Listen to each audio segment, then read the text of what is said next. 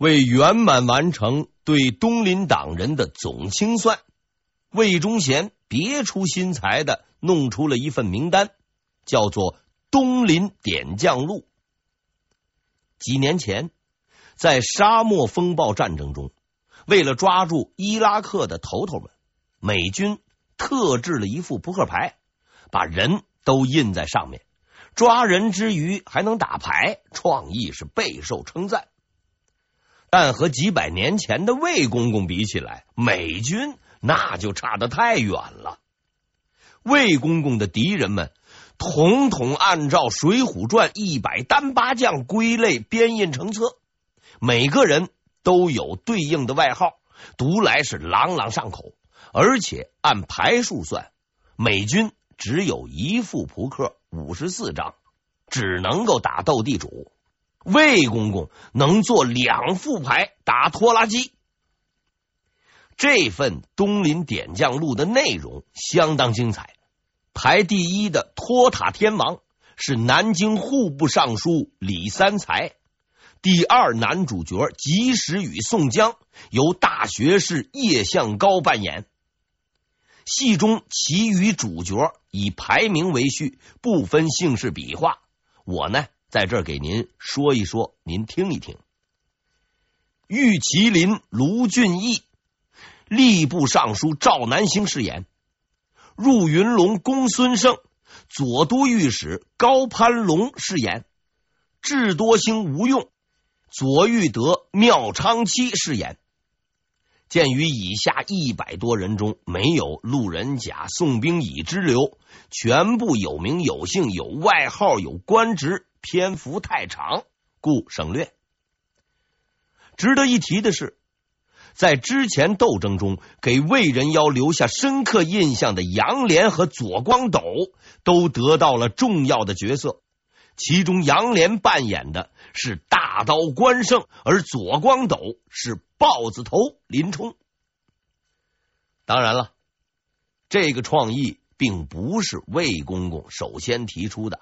灵感爆发的撰写者是王绍辉，时任吏部尚书。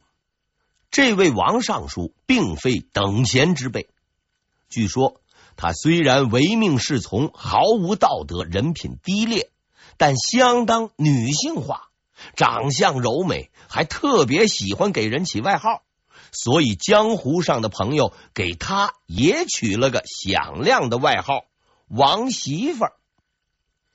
王媳妇儿向来是尊重长辈，特别是对魏公公。他知道自己的公公不识字，写的太复杂看不懂，但《水浒》还是听过的，所以就想了这么个招。魏公公很是高兴，因为他终于看到了一本自己能够看得懂的书。兴奋之余，他跑去找皇帝展示这个文化成果。当皇帝拿到这份《东林点将录》的时候，却问出了一个足以让魏公公跳河的问题：什么是《水浒》？魏公公热泪盈眶了，他终于遇到了知音。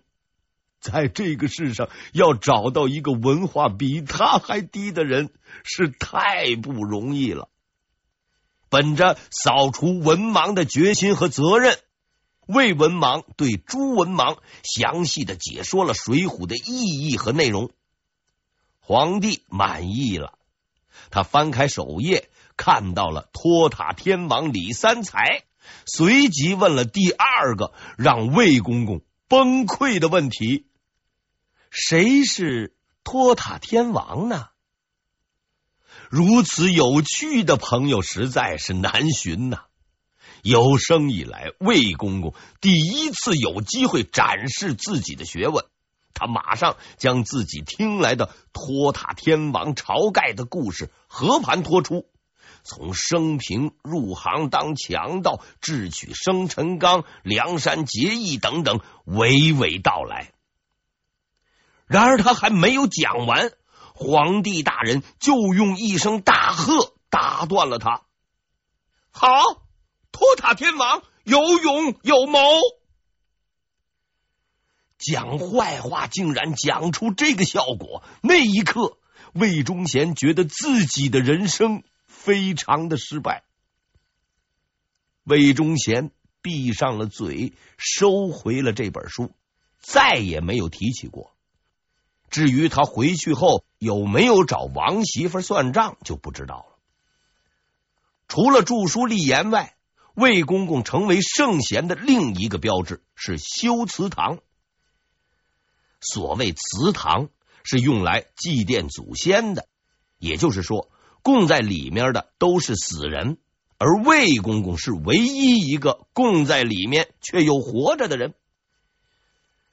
修祠这个事是浙江巡抚潘汝珍先弄出来的，为了表示尊重。他把魏公公的祠堂修在了西湖的边上，住在他这个祠堂旁边的也是位名人，岳飞，就是岳庙。这个由头一出来就不得了了，全国各地只要有点钱的就修祠堂。据说呀，袁崇焕同志也干过这活。为了显示对魏公公的尊重。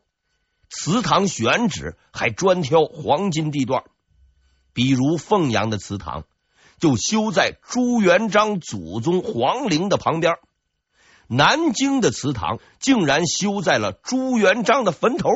崇八兄要是在天有灵，知道一个死太监竟敢跟自己抢地盘，说不定啊会把棺材给啃穿了。但是最猛的还是江西。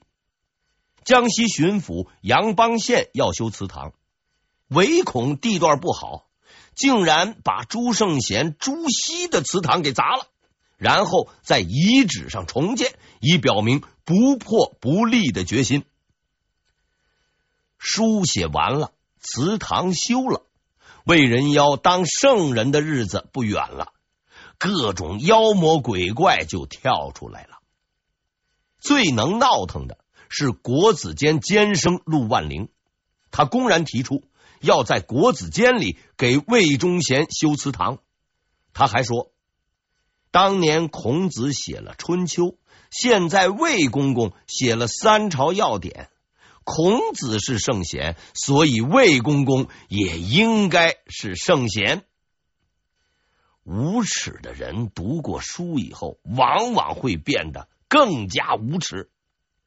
由于这个人的恶心程度超越了人类的极限，搞得跟魏忠贤关系不错的一位国子监司业副校长也受不了了，表示无法忍受，辞职走人。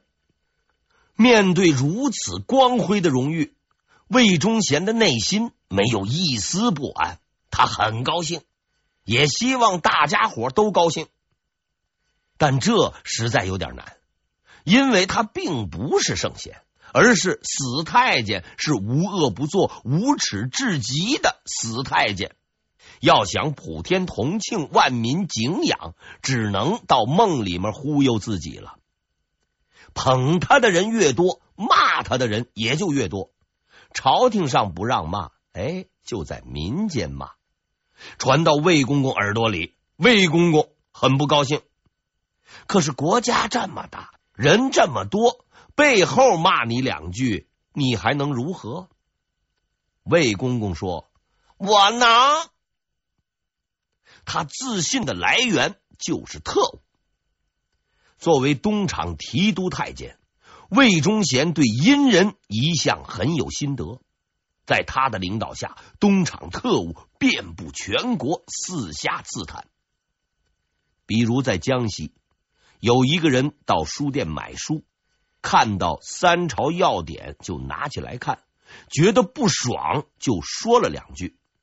结果旁边一个人突然抱起，跑过来揪住他，说自己是特务，要把他抓走。好在那个人地头熟，找朋友说了几句话，又送了点钱，总算是没出事。这个故事虽然以悲剧开头，好歹喜剧结尾。下一个故事既不是悲剧，也不是喜剧，而是恐怖电影。这个故事是我十多年前读古书时看到的。一直到今天都没能忘记。故事发生在一个深夜，四周无人，有四个人在密室或者是地下室里边交谈，大家伙的兴致很高，边喝边谈。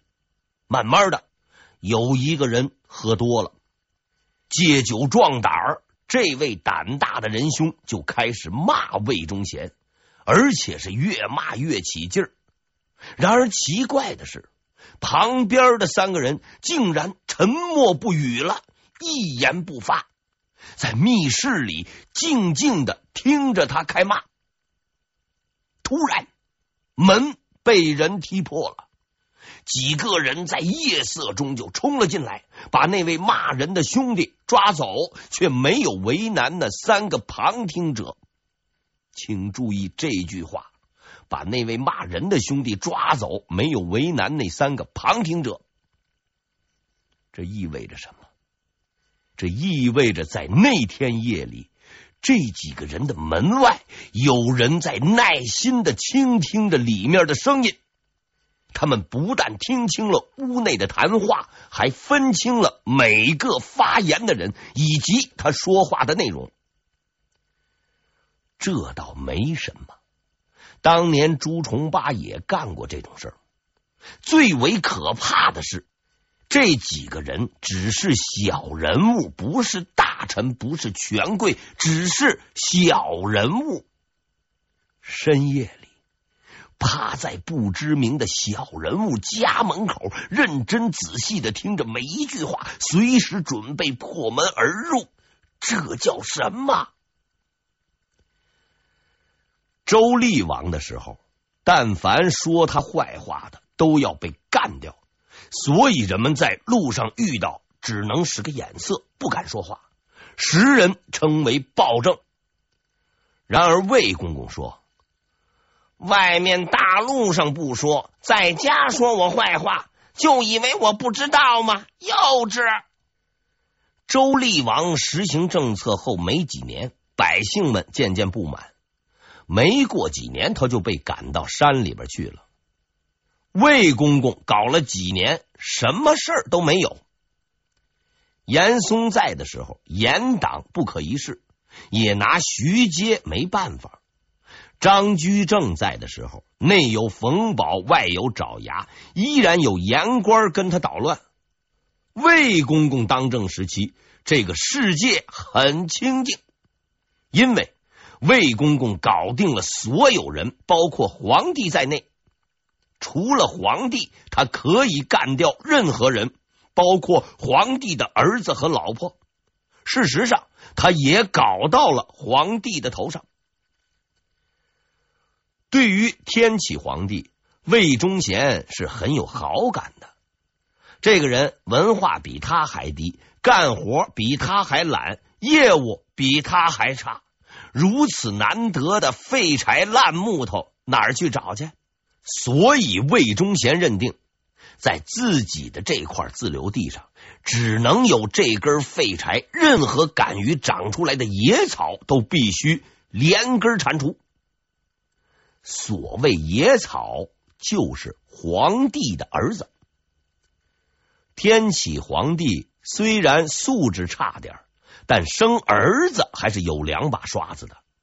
到天启六年，他已经先后生了三个儿子，一个都没活下来。天启三年十月，皇后产下一子，早产夭折。十余天后，惠妃生下第二子，母子平安，皇帝大喜，大赦天下。九个月后，皇子夭折。天启五年十月，容妃生子，八个月后夭折。我相信，明代坐月子的水平，就算是比不上今天，也差不到哪儿去。搞出这么个百分百死亡率，要归功于魏忠贤同志的艰苦努力。比如第一个皇子，由于是皇后生的，大肚子时直接下手似乎有点麻烦，但要等他生下来估计呀更麻烦。经过反复的思考以后，魏忠贤使用了一个独特的方法除掉这个孩子。我确信这个方法的专利不属于魏忠贤，多半是客氏，因为只有女人才能想出如此专业、如此匪夷所思的解决方案。按某些史料的说法，事情是这样的：皇后腰痛要找人治。魏公公随即体贴的推荐了一个人帮她按摩。这个人在按摩的时候使用了一种奇特的手法，伤了胎儿，并直接导致皇后早产，是名副其实的无痛人流。如此杀人不见血之神功，实在是让人叹为观止。如果这一招数流传下来，无数的药厂、医院估计啊就要关门大吉了。这次人流手术流的相当利索，传的也相当快。没过多久，宫廷内外都知道了，以至于杨莲在写那封魏忠贤二十四大罪时，把这条也给列了进去。但是皇帝不知道，估计就算是知道也不信。此后，皇帝大人的两个儿子虽然平安出生，但几个月后就都去见列祖列宗了。可惜，关于这两起死亡事件，没有证据显示跟魏公公有关，充其量只是嫌疑犯。问题在于他是唯一的嫌疑犯，所以只能委屈他。反正他身上的烂账多了去了，也不在乎这两件。皇帝除了儿子外，连老婆也没能保住。比如说玉妃，原本很受皇帝宠信，但由于怀了孕，魏忠贤决定整整她，联合客氏把她发配到了冷宫。更恶劣的是，他还调走了玉妃身边的宫女儿，让她单独在宫里进行生存训练，连水都没给。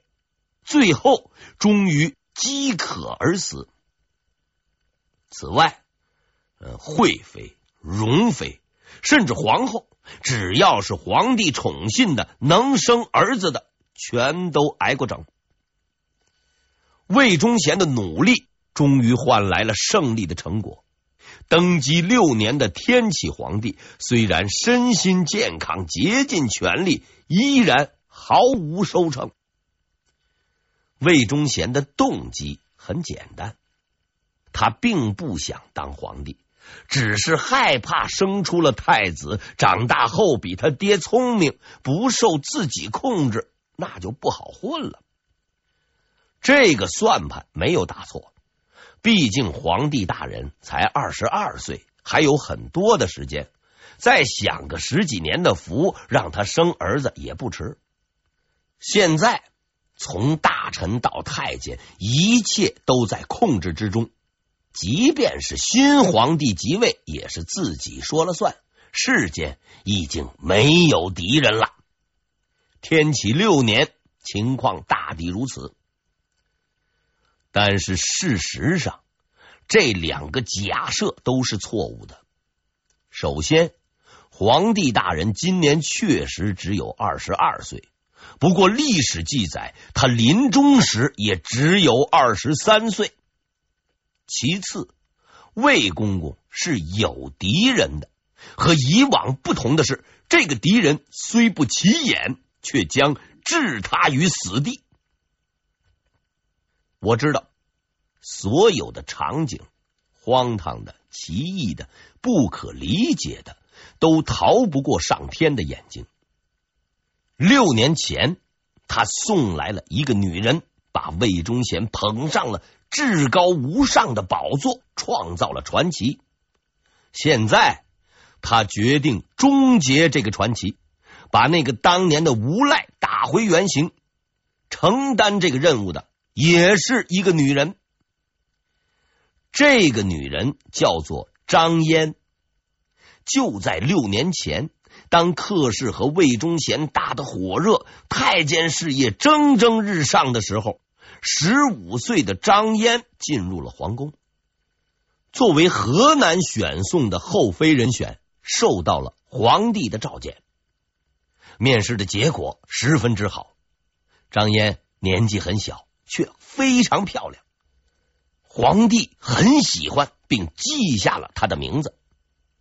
当客氏见到她时，却感受到了一种极致的惊恐。直觉告诉他，他所苦心经营的一切都将毁在这个女孩的手上。于是，他去向皇帝哭诉，执意反对，要把这个小女孩送回去。一贯对客氏言听计从的皇帝，第一次违背了奶妈的意愿。